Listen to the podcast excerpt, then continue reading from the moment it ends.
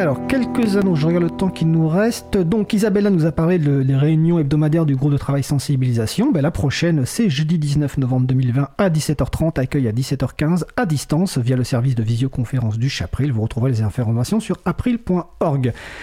Demain, euh, non c'est jeudi, euh, non c'est mercredi, excusez-moi, 18 novembre 2020, Eda Nano, qui est administratrice de l'April, participera à la deuxième journée des États généraux du numérique libre et des communs pédagogiques. Pareil, vous retrouverez les références sur april.org.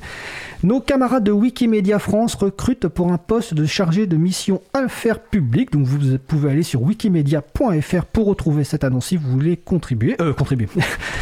je sais, sais même plus le terme. Bah, si vous voulez remplir euh, un CV pour ce poste, excusez-moi.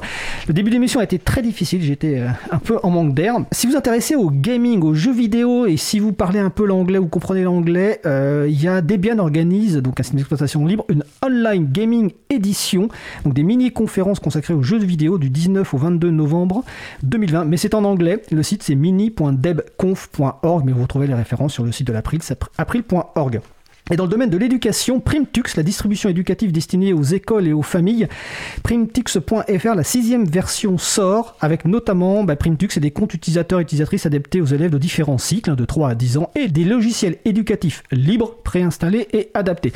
Et vous retrouverez sur le site de l'agenda du libre, agendadulibre.org, tous les autres événements, la plupart événements étant à distance.